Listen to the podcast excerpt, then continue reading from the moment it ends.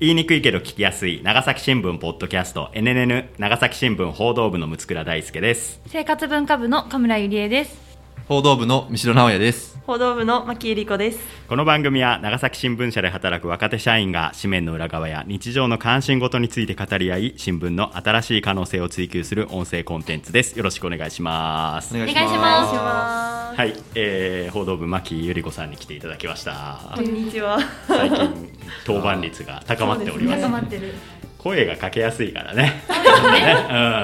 ぐ入ってってくれるそうその気持ちが近ねくにいるからマインドにそう近くにあ軽るいかかららあのそうそうそう誤解の時はまだねちょっとそうそうそうそう遠慮してたけどそうそうもうその場で「マキさん今日どうですか?」みたいな感じで。同じ部になるということですそうそうそうそうそうそう ありがとうございます。これまだあの私の構想段階ですけどねあの来たるチェンソーマン会をやろうと思ってますからもうそれ出演ほ決らまたほらもうあのこれ出演決定してますからなんか見えてるねもう大体私たちがついていけなくてもうすでに当番がが決定してますからそれもねよろしくお願い漫しま画す界へ。はい。はいまあ、マキさんも僕のあのあれですけどあのギリ Z 世代じゃないんですよえ境目境そうそうそうき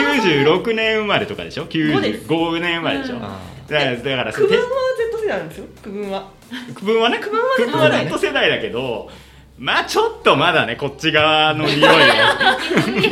込まないじでゃああマげキてくだささんい手よ島君吉福君でしょあー、そうですそうです。でまず Z の香りがしないわけ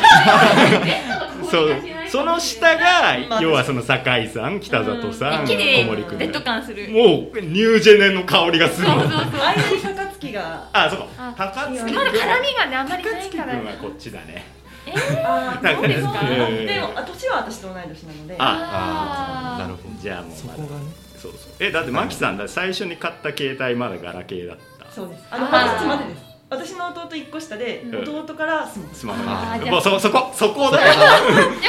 だ最よ後の世代じゃん。最後の。最後の世代そう最後の世代なんです。いやそうゆとりも最後の世代です。あーそっかあそうなんですほらもうゆとりだっていうだけでもこっち側だよ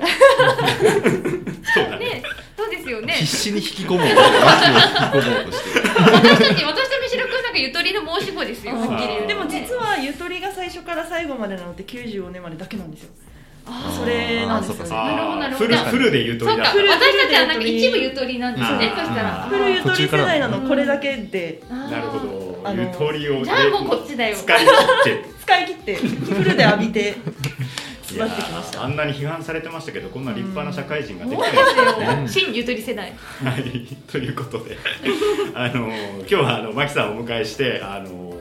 ボールペンサミットを久々はにい。イエーイというわけでね、まあ、我々長崎新聞の記者で ペン記者ですからあはペン記者たるもの商売道具にはこだわっていきたいということでね、あの意外と記者はねあのどうでもいいと思ってるなっていそうですねこの働いて思うんですけど、うんマキさんあの以前までその営業の職場から営業バタの職場からあの編集に今年度から入ったんですけどなんかちょっとこうボールペンの使い方とか文房具の使い方変わったりしましたかいやそれが使うペンがまもうガラッと変わっおてーその営業の時は会議をこういかに記録して、うんまあ、ある程度綺麗なノートを作るというあーなるかほど綺麗なノートを使っ作って色ペンで、まあ、その4色とかで色を使い分けたりとあかー素敵大事なところ線引いたりとかあとはその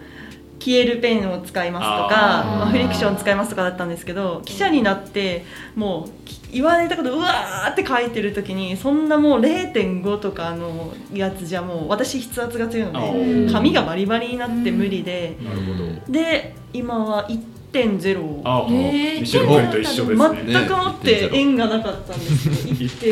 1.0は1.0って1.0さなんか幅ぐじゃぐじゃぐじゃってならないなんか文字潰れないあ全然潰れでない、もねああのやっぱ太いから0.7でした0.7でしたあー今これは0.7でしうんた太いとやっぱり安定してくるもんね。そうですねうん太さに変えたらガリガなリんかそれであこ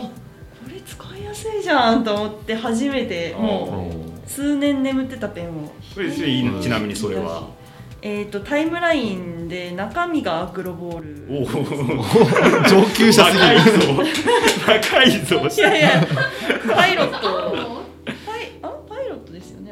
アクロアクロアクロボーラーでで、うん、そうですね。アクロボパーイルロでッすトねですね。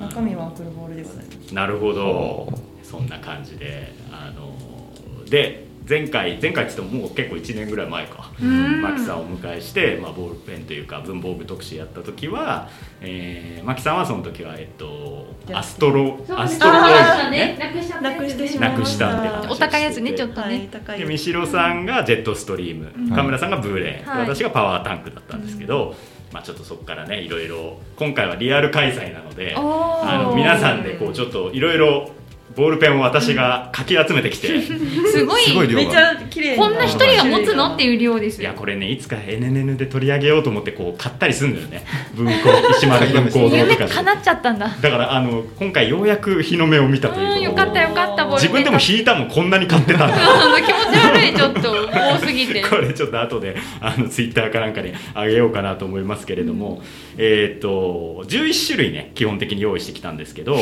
あのーラインアップの基準なんですけどえっとねボールペンのねその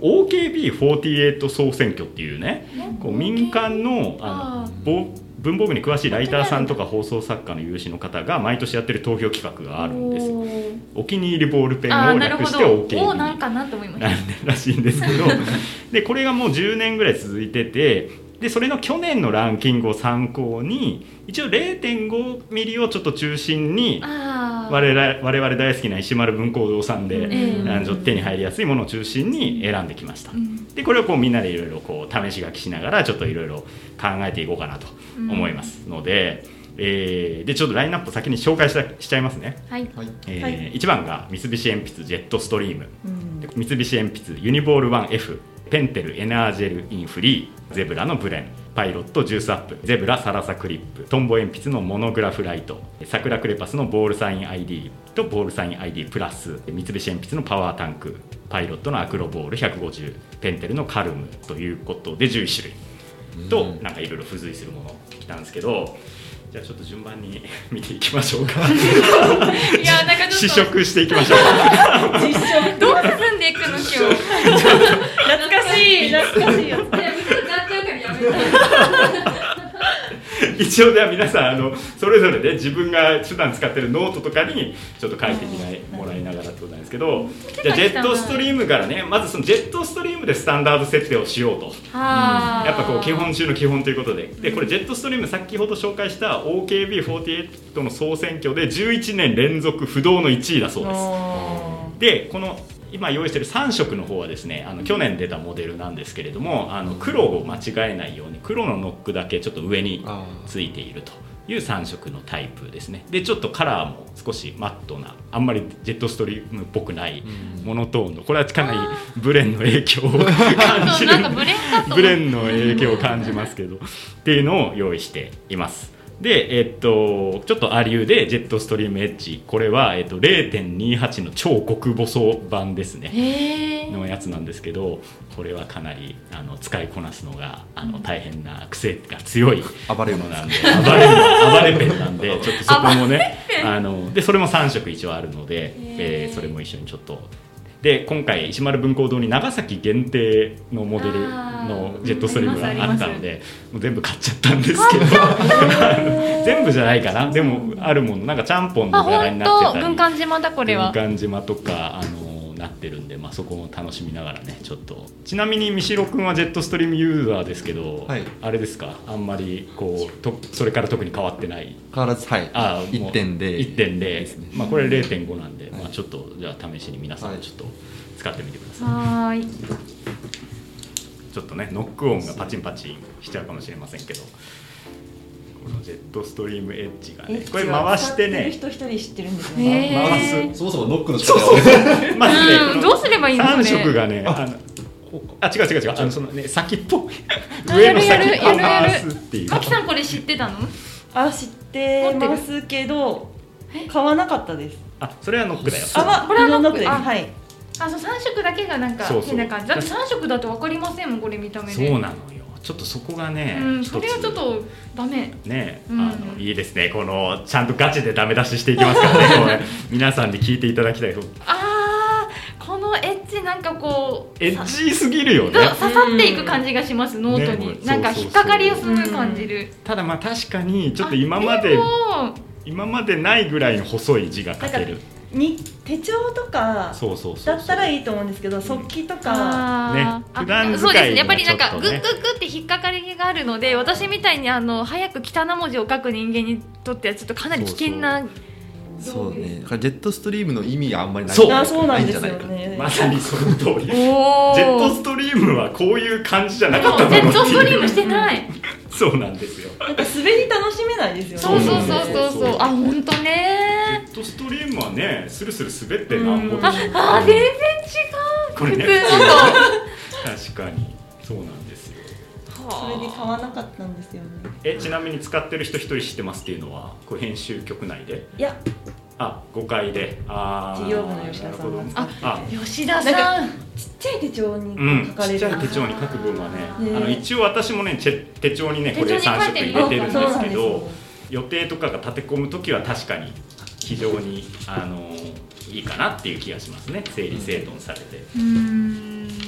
ジェッあトストでリームも結構かすれちゃいますそうのそうなんです、うんじゃあそれはもうジェットストリームなのかというね、あの問題はちょっとあるかなという気がしますね。小さい字は書けます大学ね生だったら買ったかなるほど。なんでな大学生の時だったらなんか手帳に書くことすらも楽しいそうだね。手帳にキチキチキチって書くのにはすごいねそうで楽すしそうですみ。今そんなこと言ってる余裕ないんで 書けりゃいいぐらいの境地になってきてるよ書いねてるのでただ今は使わないから、はまあそんな感じでジェットストリームエッジもねちょっと。あのこれちょっと価格帯としても少し高めなんであれですけれどもただこれもね4位に入ってましたあの去え年ーはそれ理由とかあるんですか理由はねちょっとね、うんあのそこまで調べてこなか ったはいじゃあ次ユニボール 1F ねその隣にあるやつ、これが、えっと、2位だったんですよねうーんで確か良さげユニボール1あの前ちょっと前に私紹介したことあってそのゲルインクのボールペンなんですけれども、これが2020年の2月に発売してでユニボール 1F っていうのはそれのちょっとこう上位互換アップデート版というか、おー同じリフィルが使えるんだけど少しこう重心がなんで比べて持ってもらうと全然あの感じが違うと思うのでじゃあマキさんから先生先生はお持ちですかいや持ってないですあのゲルは基本的にあんまり買わないあそうなんですねそうねうんなかなか新聞記者でゲル使ってる人あんまりねだってゲルって美濃あ川のさんぐらいもう一回なんか整理したいんですけどボールペンにはどんな種類があ一応今回油性とゲルインクで分けてます。あのあーということであの、まあ、ゲルはまあ水性っぽい感じで少しあーにじみやすいけあどー書き味としてはまあスルスルと書けるっていうあと濃い色が濃く出るとかですあねーそういう特徴があって油性は、まああのまあ、しっかり書けるあーけどあのかすれとか液だまりとかはまあできやすいという。確かにねピッてなっちゃうもんねピッてなりますよ手ねにノートにもピッてなっちゃうから早く書くことを考えると辛いあでもこれは確かに書きやすいですよねいや書きやすいんですよなんでかそうそうそうあのここう比べたらすごい、どううん私もじゃあちょっとお借りします最近なんかこの重心低いここにあの下に金属ついてるやつ流行りですよねそうなんですよね。あーいいですねこれ持った瞬間からいやこの F はいいいよね感じがしますフィット感があフィット感がああで色がすごい濃いでしょー濃いですねこれがねそのノートくっきり決まるというのが、まあ、ちょっと、あのーキャッチフレーズになってて、えーゲルインキの滑らかな書き味と色の濃さが魅力になって、あの私もねちょっと手帳に使うとね非常にいいというあーことでなんかその記憶力がアップしますよみたいなことも言ってて手帳に使うと結構こうはっきりとこあー映るんでうんう割とおすすめ予定も忘れにくいみたいな。いやこれ俺の脳の老化なのか分かんないですけど最初このユニボール1で書いてたんですよでもやっぱりどうしてもちょっとにじみが出る時があるなと思ってこのジェットストリームエッジに変えたんですけどジェットストリームエッジに変えてからああー予定忘れとったみたいなことが多いんですよなんとなくだからちょっとまたちょっとユニボールに戻そうかなってちょっと思ってる線んがです細いから画像として残らないんじゃないねですか、情報を一気に詰め込めるという利点はありつつもうんいうのがこれ比べると全然違うでしょう、はいユニボールと違います太なんかさ違うんですかあそれはね0.0838かなあそっちあはえちなみに F の方の0.38とかああるんですかありますよこれおーあーいやあのやっぱりこの細身な感じがいいんですよね私今ブレン使ってますけどブレンさえ私はちょっと太いなって思っちゃって、うんでこの太さがまずよくって、うんでその重みがあるからですねちなゃんるほとどあなるほどのもう本当ペンが飛んでいくんじゃないかって思うぐらいなんかもうわーって書くんですけどあーなんか落ち着いてくれてる感じがしますねでもうん0.5だとやっぱり私字が汚いんでどうしてもやっぱなんかこうもうちょっとこれは何か読めなくなりそうな予感がするんですあー今ユニボールインクとこあうー書きながらでも0.38の方だとすごい安定してるそういう意味で最近ねユニボール1はねあのあの報道部だと熊本さんが使使ってあまーしじたゃねあ使おうかなじゃあじゃあ人人でそうそうユニボール1で使ってますねって言ったらあそうなのって言ってましたけどあんまり意識してない感じあんまこだわらないですでそれが謎なんですよ文房具気にしない人って何を基準にペン買うんだろうって思っいやてそう確かにまあ確かにそれがすごい気になあるこれでもいいですねちょちょっと僕僕個人的にはこの F、うんユニボール 1F は、うんなんかあのグリップがなんかうんなんかスルスルしちあーゃなるうほど感じがあってなんか記者あのこうバインダーとか持って、うんなんかこあーこれう傾きがある状態で結構書いたりするから、なんかその時に若干手につかないというかそうだねペンが手につかない感じは若干あるグリップが多分ないからああ今だって私こう平面で書いてそまうしそうた正もん面で書けばなんか別にいいかもしれない、あそれはでもそうだはグリップあでもそんなグリップってことじゃないんですよあでもまあありゃするよねこっちないねその F の方が F の方ね F はないんうですねんその代わりちょっと重心を低くしてうん安定感をっていうことあそれでなのかなと思います垂直にっていうかそうそう平面に書くのは多分いいんでしょうけどノートに書下く向きだから記者が現場で使うあー感じだと少し確かにちょっ滑るとあ一気になんかま感じが違う印象になってきましたちょいろんな形でちょっと書いてみでてもデザインがいいですよねそうそうそうそうそうじでもちょっとこれもブレン意識してますよねこのこれマットブレンマット感ゃあデザイン面でブレンの影響力っていうのは結構あるなとは思ううんはいじゃあ次いきますよえっ、と、これ3位ですねえっ、とペンテルのエナージェルインフリー、えーこれもゲルインクのボールペンですねこれ前あのマキさんがちょっと上げてもらったものなんですけれどもそもそもエエナージェルっていうのは2001年に発売されたゲールインクのボールペンで結構あのヒットしたらしいんですけどこのインフリーっていうのはその透明の軸になってるんですよね、うんでこれが結構限定モデルとして2018年に最初発売されたけどこれが結構人気出ちゃってレギュラー入りしてこの3位まで今上り詰めてると、まあ、結構きなんかいろんなカラーバリエーションがあって綺麗だよね見た目がね。ということで、えーまあ、エナージェルは使ったことありますないですこれねあのもうインクのあードバドバ感が このあのいろんな SNS とか YouTube とか見てるとあの梅雨だく系と呼ばれたりあーしてるっていうあー確かにこれはスルスルいきますねねいいですよこねのいいですよねで一応ブラックカラーコレクションはあのね、前桜クレパスと同じようにあの黒のバリエーションをいろいろ揃えたシリーズでこれも限定モデルであの20周年記念としてあの発売されてました今日ちょっと2種類ぐらい持ってきてます、えー確かにでも後から出るでしょうけどなんかエナージェルで描くこの黒の色ついてるのはなんか見やすいですよねそうそうそうそうインクが多いからああの視認性がすごく高いっていうのがエナージェルのこう特徴ただこれはちょっとぬるぬるー しすぎな感じはやっぱあこるれかもらぬるぬるしすぎてですね私みたいに汚文字のユーザーはですねあそうそのうそうよそうりあの汚の方に行ってしまうリスクもだから速記には向かないかなっていう気がするうねんただでも本当に滑りがそう気持ちよくてあのずっと書いてられるっていう感じの魅力はやっぱあるね。なんか発色がいいので、うんお手紙とかにこう色で一筆線とかに描くとすごい映えるんですそようだね、うんそれに使ってます、うん、色もねこういうターコイズブルーとかオレンジとかあとワインレッドボルドーレッドとかなんかいろいろバリエーションも結構鮮やかなものが多いのであのそういう手紙とか手帳とか結構まとめノートとかはおおすすめかなまととめノートいいですねいう気確がかしにますね。えちょっとえこれもちょっと斜め書きはあのグリップはありますけど、うんやっぱこう滑りゆえそう滑だねりすぎゆえにうんちょっと私不安僕もあの字汚いタイプなんで、またいやいやすごい多分ぐにぐにゃーってなっちゃうデッドストリームも同じ悩みを抱えてるあーそう使いながらデッドストリームはもうそう滑でりすすよねぎちゃうううんそうそうそうそうだから私はジェットストリーム使えジなェいットストリーム滑りすぎ問題っていうのはありますからねうんあのそうなんですよこうな滑らかすぎてもちょっとっていうそうねなんですそこのわがままですよねユそうそうそうーザーっいやてでもこれは記者としての意見ですから、まあそうですね率直にねあのちょっとストレスがあった方がうんうんいいぐらいの感じはあるかもしれない、書き出しにドバって出るのがもううんって思っちゃうんですよど あうししようっていう不安から始まって 絵描き始めるからこれちょっと取材の時にこれ使ってたらもう なんかこうずっと不安定な気持ちで不安定な気持ちそれは良く ないそれは良くないですこれ色色がインクの色が違うんですねそうインクの色がいろいろあのすごい綺麗な色ですねそうそうそうそううん鮮やかだよねそのオレンジとか綺麗よねエ、ナジェルうん、これは奥深いということで、えー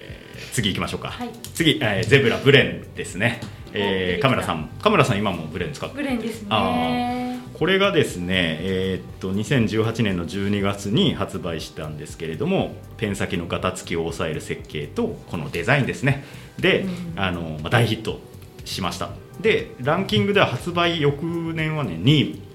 ジェットストリームに迫る勢いだったんですけど昨年はちょっとね競争が激化したせいか5位にあら落ちてるという感じなんですけどそのジェットストリームのこのデザインとかもさそうなんですけどあとこのユニボール 1F とかもそうだしこのボールペン業界にそのデザインのインパクトっていうのは結構大きかったなと思ってて。やっぱブレンが出てからこういう色合いで単色系のボールペンのボディが結構増えたなという感じはするんでやっぱりかなりインパクトのある商品だったかなとやっぱ一時期みんな使ってたもんそうねですね今だいぶ落ち着いた落ちけ着いどてますうんね私も落ち着いちゃいました落ち着きなあであもれなかんら使ったのブレン使ってみあ持たったんですけど、うん私逆にブレンなんかその軽すぎておおあ躯体が軽すぎてなるほどなるほどそうねそれでなんかこうあのザラザラザラって書くにはなんていうかこうなんていうかな落ち着かない所在がないみたいなあなんかこなうるほど逆に重心置けなくなっちゃっあてああああこれが難しいですよね軽確すかぎてに軽いよねちょっとブレンはすごくあねのーなんていうかなジェットストリームほど滑らないんだけど、うん飛んでっちゃいそうな感じなんかこうパなるほどーってなっちゃって 胸はでもまだなんかインクがそのハラハラしてないからうんなんかまだこう紙にとどまる感じが私はあってうんうんうんうんまあそれでも字は汚くて読めないことは多いんですけどうんまあバランスが取れてるかなともう少しなんか細いのがあればいいのになって田村さんは3色を使ってるんで3色はね少しだけちょっと太くなっちゃう太いからね、はい、でも3色ないとそのうん前も言いましたけど、結局自分の字が読めないので後から大事な取材のものは青ペンでこれは「あ」って書いてるとかうん全部入れるんですよ、うん、のこれはなんか志だと後から書いたものをねそうそのためにはこの3色がどうしても必要なはい私もカムラさんのそういうボールペンの使い方を聞いて3色使うようになりました、はいでも息子さんはそんな使う必要があるような変なメモ取らないんじゃないんいでやすそんなことないですよ私だって変なメモ通りますよいやいやで私の方が変なメモマウントか変いなや違う私の方が字が汚私の方が字汚い そうか寝てないみたいいな よくない、ね、なんでそこで張り合うこうのいうこれなんか他のあのエナージェルフリーとかと比べるとこう、うん色が若干薄いんです、うんそうす ーそうだね、うんあのーまあ油性ボールペンというのもあるんでちょっとくっきり感が、あの少し、あのなるほどゲルと比べるとうん少ないっていうのもあるけど、まあでもブレーンはあのジェットストリームとかよりやっぱ少し薄いよね、うんインクの発色としてはね。なんか私が買った時ちょっとかすれが気になって、うんうんうんうんかすれる時もあるなんかそうそうそう異常それがなんていうかそれでそれもちょっとあってうんかすれがねそれは嫌だねかすれ玉はたまにブレーンは出るんですけどあの書いてる時の安定感とかはやっぱかなりだからそのカメラさんの言うようにその不安定なところで書いてる時の字がまあ割とちゃんと書けるっていうのはそうですねやっぱすごい、うんうんあの取材してるとやっぱこうあちょっと違うなっていうのはなんか分かる感じなんで、まあ根強いファンはついているんじゃないのかなとねいう私も気惰がし性まです使っちゃって惰性で使っているというねあのまあちょっと今後今年はどうなるそのうでかす今ちょうどねこれ OKB ね投票してるあそうなんですウねェブ投票もあるのでねあらあら今後どうなるのかちょっと気になるところですけれども、えー次えっとパイロットジュースアップこれもゲルインクのボールペンなんですけれども2016年8月発売で、えー去年は6位ですねでこれペン先にシナジーチップという新技術を搭載してゲルなんだけどちょっとシャープな書き味というあのがありますで一応これ3色もあの去年出たのでうん3色も用意しています、結構ねゲル3色っていうかこれ4色ですねあそれ4色かな、あジュースアップのね多機能ペンは、ね、今までなかったんですけど去年の11月にねあの出たんですよだからちょっと太くなってますね軸がねあーなるほどでちょっとこうジュースアップちょっとカリッとしててあなれんであのか書き書き心地が不思議ななんかこうブレン感を感じる、ねそうそうそううんちょっと新食感なああなるほどねいいねこれ書いてあーっていううのんがあ何かを感じてる感じ がすごく味わい深ー伝いわらないけどだけどこれは河村さんファンにはたまらないあの回になるいやそんなことはないですけどすいませんつい声が出てしまってうんああどうどうですかシナジーチップは。いいシナジー感じるうん で結構あの色のバリエーションも多くて、あの割と人気のいろんな文房具店行くと結構いろんなあのパステルカラーとかも含め蛍光色とかも含めて結構あるので。いいんですけど、まあ、少しあのゲルのゲルにした色味が少し薄いかなっていう感じはありますね。あーでも13分の字って書こうとしたらこの斜めの状態でうんかすれる、ーうあんそうですよねそうかだすれますよそうねそうかすれはやっぱりあるやっぱりなんかかすれを取るなんだろうとどまる感を取るか、うんそのすサラサラ感を取るかでなんかだいぶ、多分にじみが少ないんじゃないかなちょっとかすれがちょっとあー確かにそうですねうんとは思うけどねまあでも確か学生がそうだね集めたい色ペンみたいなに えー、どういう感とこじろでなんかもっと細いかな白いそうね白いやつのでが多分ね蛍すごい光色っぽくて黒にかけるやつは白のボディなんですよで最近あの金平糖色とかが出たりえー、ちょっとこうツヤツヤしたパステルっぽいのが出たりとかいろいろデザイン軸のデザインもいろいろあったりしてそう学生さんに結構人気が高いそうです小学生だったらうん絶対集めてた、100%集めて手集めてた子いましたよね小学生の100%子集めてましたすっごい私それ私ですなんかね小学校に一人はいたペンをめっちゃ持うっんてるペン持ってるやつ貸してってやったらどれがいいから始ま るどれがいいいた今ちょっとよく書く美術とか絵画とか書いてるんですけどーあなんかちょっと複雑な文字もするって書きやすいまあ0.38だ0.4か0.4っていうのもあるんでしょうけど、うん、あの0.4と0 0.4と0.5 0.5があったかな0.7だったかな、まあ、0.5がなかったような気がする確かうーうんんえそうなんですね王道の0.5がなそいうとそうはそうそうー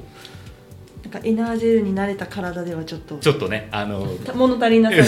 があってですねカリカリ感があってすごいなんかサラサと似てるなって最初思ったんですよねねあこれちょっと単体だったらまた違うのかなちょっとなんかこあーゲルインクのうぬるぬる感すぎない感じがちょっとゲルと油性の間というかそそんんな感じの印象も少しあるあでも下手下手文字でもちゃんと判別できるような文字が書きやすいです、なるほどうん、なんでだろう、うんまあ、その細かペン先の細かさと割と字が綺麗に書けるとあの綺麗ではないですけどなんて書いてるかわかる判別が識別ができ識別るねうんはいじゃあ次、えーさっき話出た、えーサラサですね、えーこれ8位でゼブラのサラサクリップと、えーでこれゼブラの、ね、サラサクリップはねゲルインキなんですけれど も、まあ、ゲルインキではもう一番のヒットで、えっと、結構長年ね2位とか3位とかまでずっといたんですけど最近はちょっとエナージェルとかこのユニボール1とかに押されて、えー前回は8位だったということです。で新しく出たサラサ R も持ってきましたでこれサラサ R は2021年3月に出てノートに濃く鮮やかに書けますと明らかにユニボール1を意識したあ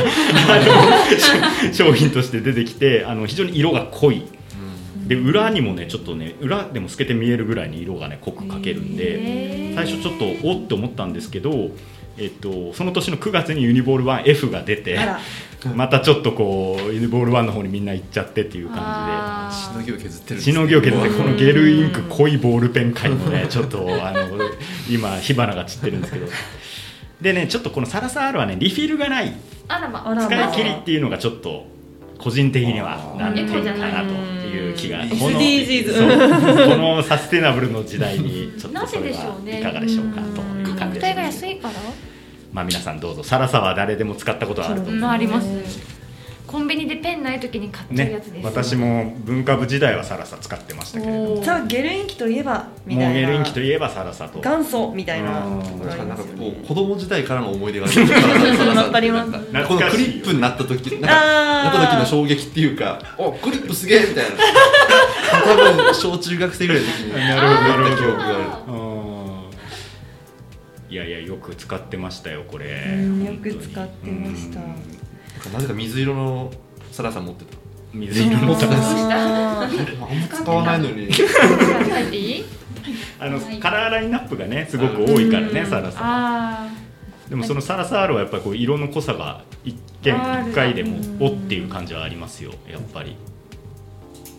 このサラサールもいろんなカラーバリエーションがあるんで、あやはり乱れるでもうん、ちょっと机に置いて書いてみるとかなりあのおおみたいなあーでもなんかうんあの確か並にべてみたらインクの色が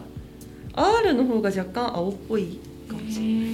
ー並べてみるとやっぱちょっと違うちょっとクリップはあるあ色が違いますなるほあーどね確かにサラササラサール、うん、あのちゃんとテーブルにノートを置いて書く状態だったら、うんそして落ち着いてそうそうそうそうはそうとても良いです。すごい濃いよねうん、濃いけどなんかそんなピーッとあのピーってこう羽に羽というかのあ伸のび当てい社く費こでともない。 20%以上濃くしてますみたいなことを言っててこういうのってなんですかねインクの色がこういうのがそれ量がいっぱい出てるんですかねどうなんだろうねでもなんかそのエナージェルはさ明らかにこう量色ががいっぱい出てる感じがするんだけどこれねよくコンビニで売ってるサラダですうね。 でなんかサラサって大体使ってインクが残りちょっとになったところでかすれてかすれがねいなくなってもしうまうんあですよーねああー頑張れみたいなねー何あるのにってそいううそうそうそあーほんとう濃い濃いあ濃い。そうなんですよだから僕はサラサ使ってたんでいつもあのワイシャツのポケットのところのああのーところに ねペンにじみがあ必ずできていたっていうねあの、まあ、水性なんで洗濯したら取れるんですけどあー素晴らしいです。しばらくするとあのやっぱりもう取れなくなってくるのでうんそういうそういうあのワイシャツサラサ乳首の思い出もありますけどあのちょっと今何個いらなかった。 乳首としか表現ができなかっいやまあ片乳首ですね場所がそうだけたど、うんちょっとペンはすいません乳首じゃないあそうでしす。サラサほくろのちょっと長 い長いし、そうそうほくろでいまあて普ほ通しにかっほた。くろでよかったってそうそう失礼しましたお耳汚しをしてしまいましたけれどもはい、えー次、えートンボ鉛筆のモノグラフライトえーっとねそこかあーあなんかまたスタイリッシュな感じですね。これね、あのー去年あ去年だ去年の3月に発売しててこれめっちゃ安いんですよ100円台なんですようんであのーもともとそのせ2014年に発売した製図用のシャープペンあを元にしててへーでこのペン先がね業界最長の0.52ミリということでペン先が結構長く出てるのでああのなんだろう書いてる場所がこう見やすいというのもああります。でジェットストリームとかなんかそのブレンみたいになんていうかこう快適性というのとはちょっと違うんだけどなんかこういいんだよねちょっと使ってみてくださいこれ、へこれのシャーペンをずっと使ってましあたの本当あの結構おすすめですこれあの最近ちょっとこういうまたブレン影響でマットっぽいカラーもこの先っぽが細い感じですね。これってなんかこう筆記用には向いてない感じが、そ特に速記。速記には批判があります。こうな結構懐かしい懐かしいあ感じでも意外にいい。いいあなんあかこれいいよ安ね定感あいい硬い安です定感あね。りますね硬いからそうしかもこれ軸も細いし、うんただね結構ねもうずっとね記者みたいに乱暴に使ってると本当にすぐダマやにじみが出てきます詰まりそうですねそうあそのね弱点はやっぱあるけどなんかこう100円だしこう乱暴に使ってもいい感じのこのタフな感じがあー結構このこのこのねですねもこのの物消しゴムのこれが欲しくそう てこのシャーペンが出た時にあのこの限定のこれと あの消しゴムセットがあったんーあでへーすよこれをあどうしてもこの柄が欲しくそてうなんだ買いまなしるほたどこれねあの神村さんその太いのを苦手って言ってたから、はい結構神村さんには一番んうんおすすめしたいボールペンでこれいいですねすごい安心感がありますね。これあのいいですよ良き良きです使ってるとだんだんあの乱れてくる感じもあーちょっとあちょっと頑張れよみたいな感じでだんだんバディ感がちょっと増バしてデきィて感ね、バディ感感じ そられる。の結構ねあのなんだろう忘れていたボールペンのあうのん感覚みたいなのをね、うんちょっと思い出させてくれる色味もなんかこのくすみブルーがいい。うんちなみにこれあの0.5なんですけど0.38もありますあ一応これこれ0.38かなあこれ0.38ですね、はい。なんかでもゲルっぽいですよねそうそうそうなんかあの書き味がこの見た目にしては思ったよりこうあー0.5いい感じのあ0.5のあ0.5いいのがちょっと意味わかんなすぎるあのもうちょっとあのすね感情を言葉にしてほしそういですねあのこれ音声だっていうことをつい忘れてし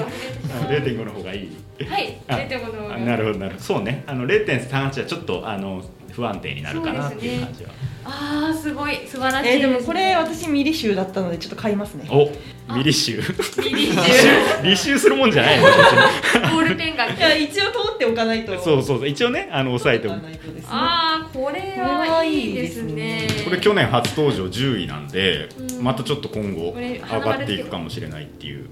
おすすめトンボ鉛筆モノグラフライトうわーこれね結構文房具屋さんとかどこでも割と本今当売でっすてるかんでここ多く売ってるかなでしかもあのお求めやすい価格なんで、やっぱりこうジェットストリームみたいなものまでは求めないでくださいっていうなるほどあいやのでもいいそうそうそういいなんか文房具屋さんに謎に置いてあるこうなんかキャップのゲル昔100円とかのあのあーいや一番安いゲルのペンの書き味にめっちゃ似てますそうそうそうすごいなんか意味のわからないうん超マニアックな話をなんかすごい懐かしてしいるんですけど感じのねなんかすごい昔のうんペンって感じが、美術も書きやすいこれはあの会社の支給品支給品とかでもこれにすればいいのになってちょっと思いますうんあー割と安めだしさこれだったらちょっとセンスありますねねちょっとねと思ったセりンすスあるるっんてで感じすジけェどットストリームハイハイでなっちゃうんですけどやっぱり でも結構安くいいですね仕入れられるからいいんじゃないのって思ったりしますけどということで、えああいいなるほどおいいですねということでありがとうはい次、えー、桜クレパスボールサイン ID プラス、えーボールサイン ID はあの前マキさんがあの紹介してくれたあの黒のバリエーションに特化したあーこれがですねあ噂ののシリーズなんですけど、ボールサイン ID プラスはそのアップデート版であの、まあ、ユニボール1に対するユニボール 1F のようにちょっと軸を金属を使ったりして少しあの価格帯を300円台にアップさせているものですでボールサイン ID は13位だったんですけどプラスは今年からエントリーされているので、まあ、ちょっとどのくらいいくのかっていうのと2022年文房具屋さん大賞というのをプラスで取っております。ということでマキさんこれはお持ちですかえっとプラスはあの前ちょっと言ったと思うんですけどエイジさんにププラスの方がいいんだぞって いうお話をいただいてプラスを配り回っていたただ ID は今4色揃えましたへえあと2色かなああなるほどそれはあブルーブラックそれはあの普通のボールあその色色がいいですねそうそうそうそれレギュラーのボールサインなるほ ID どですねでプラスどれなんですかプラスがそっちの方あへえ結し構かもね全然違いは違います、ね、プラスと書き比べると全く書きやすさが違うと思います、うんちょっとね ID, あ ID そのうんレギュラーの方はね、あのグリップがちょっと滑りやすいそうんでですすよ、ねうんあの痛いんですよねそうそうそうそうここちょっとがあーそこのなんかへなんすかご段差みたいいな痛くて、うんあとちょっとどうしても軽すぎうんねでそうそうそうそうてそしうまうっていうのはただその黒をねのバリエーションっていう発想はすごい良かったそうなんですよそう色が斬新だったんですよ今ちょっと流行っそうてね今いちょろっんとなあとこのろエにナージルがもうすぐにパクっちゃってますいけるどんですけれどもあー初めて見た時めちゃめちゃときめきましたねときめいた よねうわーって思ってそうそうそうこれはなかったみたなかいっなた今まで、でブルーブラックしかこの世にはなかったと思ってうん多分なんかフォレストブラックとかちょっと緑系の黒とか赤系の黒とか、うん色がいいでもやっぱなんか気に入りましたねこののびのび系な んですちょれっちとゃ伸うび伸び系っていうのは梅雨だすいません通学で通学というかなんだろうあのピッて跳ねちゃいそうそうだねあの結構ぬるぬるぬるぬるしてるそう感でじすそう通です学系なんで、はい割とあの0.4になったらもうちょっとガリガリ感があそうなんだすごい増えあますそうなんだそれは全然0.5なんだこれはあこれ0.5か4なあ5かあこれは4かそれは4だねこれそれは4私なんだっけうんまあガリガリ感が出てうんあでもこの色がいいですねいいなそう色はね結構いろいろうんあるんで、それを揃えたいという人も多いと思う、うんプラスはまだ3色しかないのかな確かっていうう感んへじだっーたと思います、なんか本当は私青ペンで何でも描きたいうんでも青ペンで書けばいいじゃないですかでもなんかこうなんか違うんです そうなんかそブのルーブラックがちゃんとこう差別をしたいからあー書いてる内容をななるほどねんでその青を使ったらいいってわけじゃないんですけどそういうところをなんか満たしてくれるなるほどなるほどこのインクにちょっと青みとかいろんな色味があることでうん黒にねいろいろあるっていうのでそうねなんか黒ってすごいこうプレッシャーを感じるあー視覚的にであももうんちょっとこの青が生えて柔らかくなってなるほど頭に入りやすいっていうのがなんか昔からあってあのじゃあ青で描けよって話なんですけど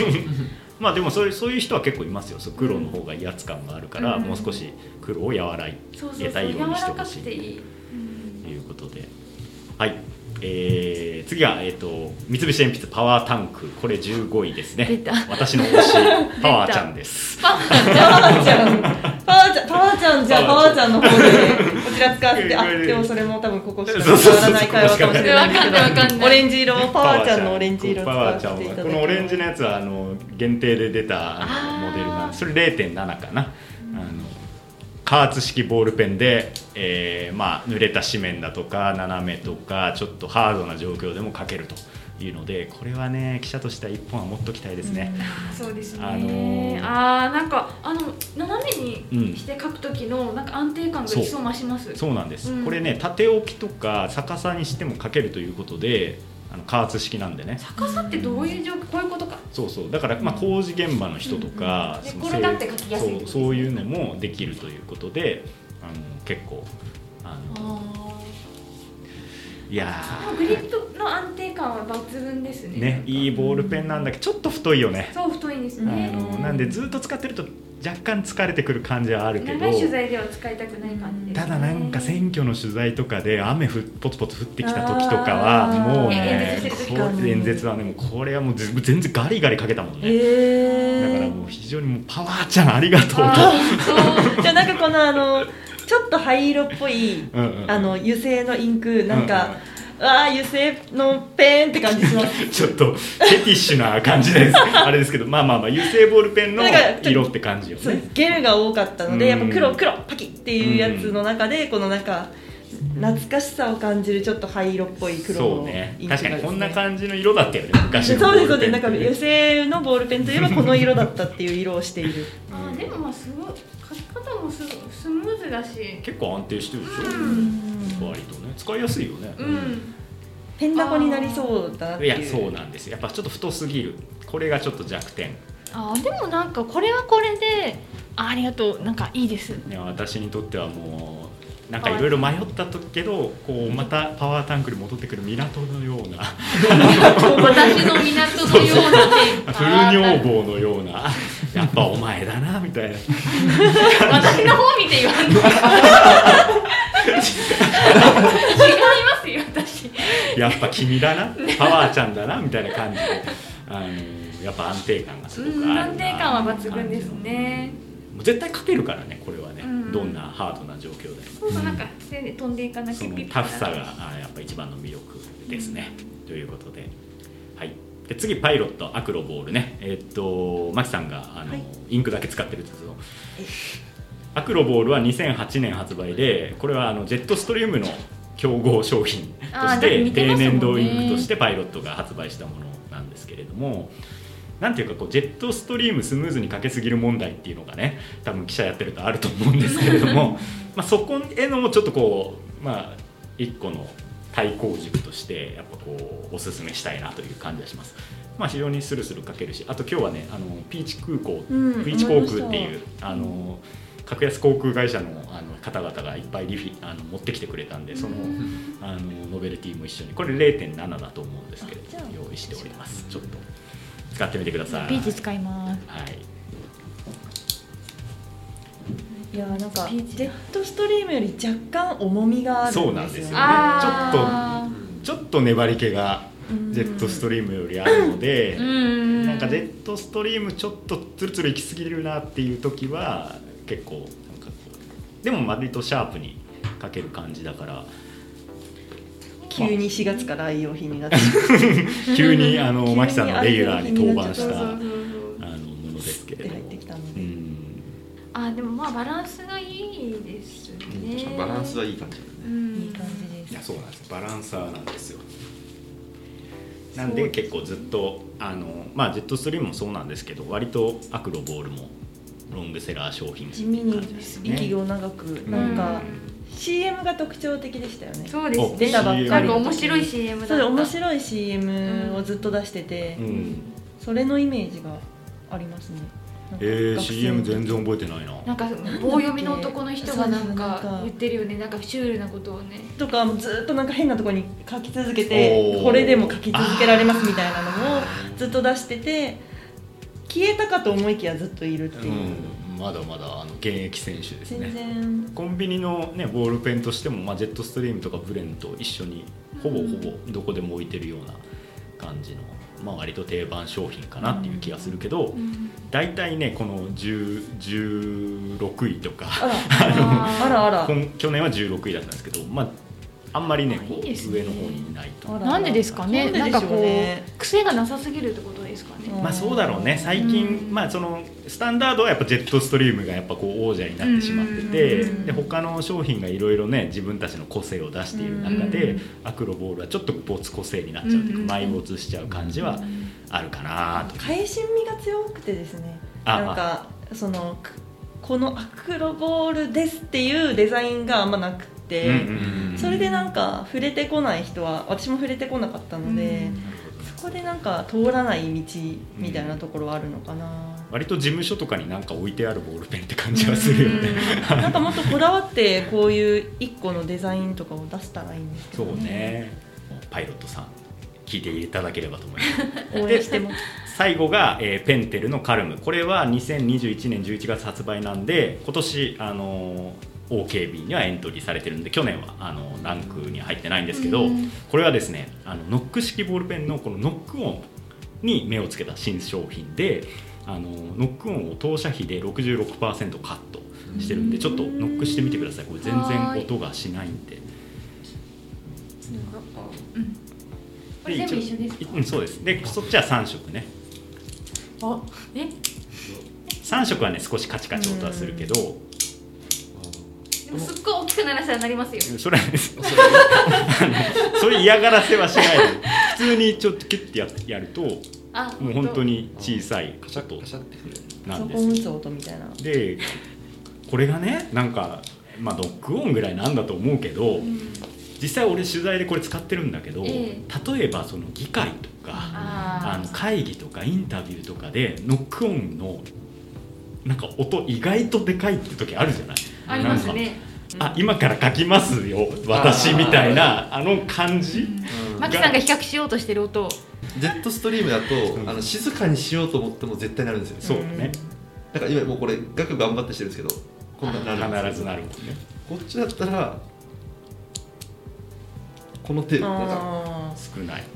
少ない非常にそっかあの まあちょっとノックオンは置いといてちょっと書き味もねちょっと見ていたノだックきたいオンをあの鳴らそうとしたら気合が入っちゃって親指にすっごい力入ってガコンってなってま普し通にスッといけばノックオンあんまならないたはずそうそうそうそうちゃんとできるのにすいませんここぞという時できなくてこれ書いた感じもね結構良くてあーはーあはのーーあー確かにですねあこれいいですねいいよねうなんかねな何かよくわかんないけどいいよねなんかうんあのーここが似てますね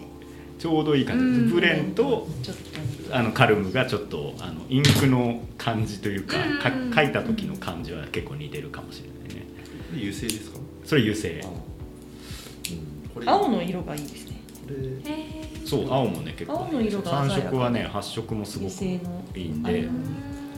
最近よくこの3色も使ってますでも多色でも多分そんなになんか他のやつよりはならない気がしますそうだね他のやつより全然ならないと僕もまあ少し太く太くなるけど、まあ、割と許容ー範ブレン囲よりあは細い、えー、本当は全然ならないそうでしょそうそうですこれがリアルな反応 ですよ田村さんちょっとなりますよみたいなあな たちょっとこれは ね結構ね上位ランカー目指せるんじゃないのかなと思ってあー三色ボールペンまたことさらなんかいいですねいいよねなんなか書んかきね心地がうんペン先側の半分がもうこのグリップがなんかついてる感じがおーいいです、いいっすそうそうあのなんかすごい半分しても割と手に収まる感じねうんあーここからこの先あーそうあねー長い指先までグリップでされちゃってるなるほどうんなるほどなんどかこに行ってもなんかかける、うん確かにですプレーンねとかここ金属みたいになってるからそうねそれ先っ滑りぽポイントがねって言ったら滑りポイントあのーペンテルはあのエナージェルはもう大ヒットしてますけどこの油性ボールペンではこう決定打がなかなかなかったという感じもあるんでこのカルンはついにうんこの満を持して代表作がああの出るんじゃないのかなっていう感じはしてます、うんで結構多分売れてて今日あのセブンイレブンでもあの彼も置いてたし、えあーのはい割と店頭でもこうよく見かけるボールペンになってるんで、すごい軽いですねね、軽いしペンシル何ミリあるんですかペンシンはねえっとねそれが0.5とあとねもう1.0一個細いのもあった気がするけど1.0あったかなちょっとあともう一いや1.0なくてもあともう一段階あればなみたいなちょっとああると思いーますけどでも普段使いに良さそう結構おすすめうそんういう彼のは音以上に普通にペンの書き心地がいいですそうそうそうねそうなんかブレン好きな方は絶対好きだろうなってそうですね感じ幸せあるこ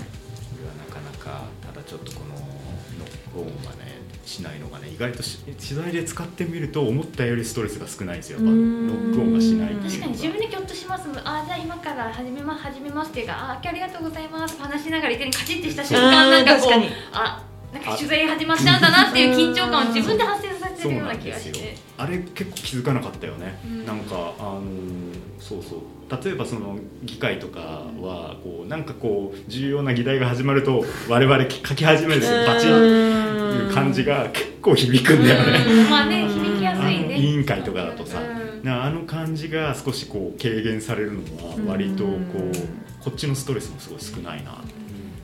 たんで結構ねあのこれはいいところに目をつけたなという感じがしますね。というわけで11種類、まあ、いろんなあの他の派生商品も合わせてなんで、まあ、実際にはもっとたくさんなんですけれども順番に紹介していきましたけれどもじゃあどうですかねカメラさん。そうですね私ちょっとやっぱり迎え入れたいペンはカルムとうんこのもの、モノグラフライトモノグラフライトうん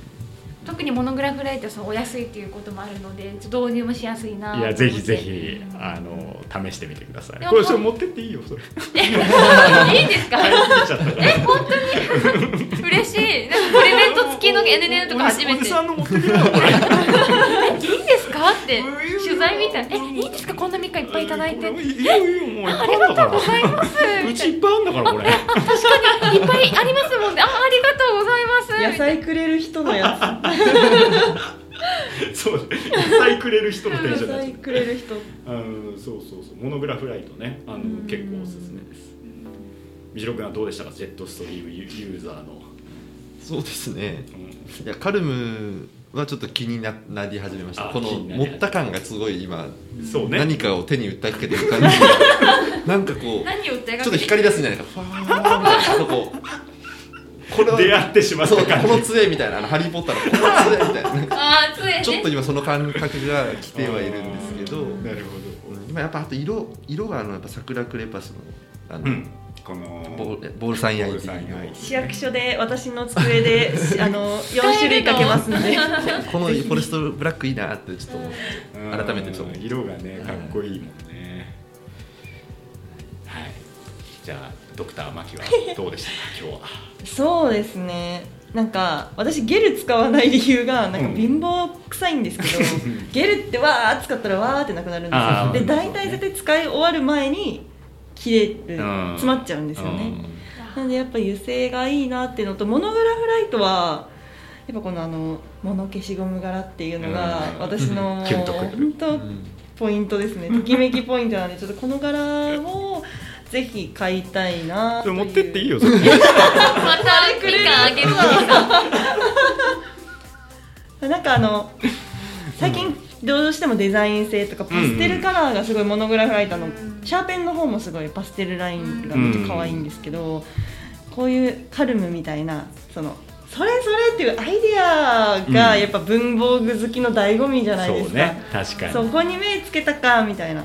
いやもうそれがいいですよね出尽くしてる気がするんだけそうどなんですよまだなんかまだそあるっていうの視点があったかみたいな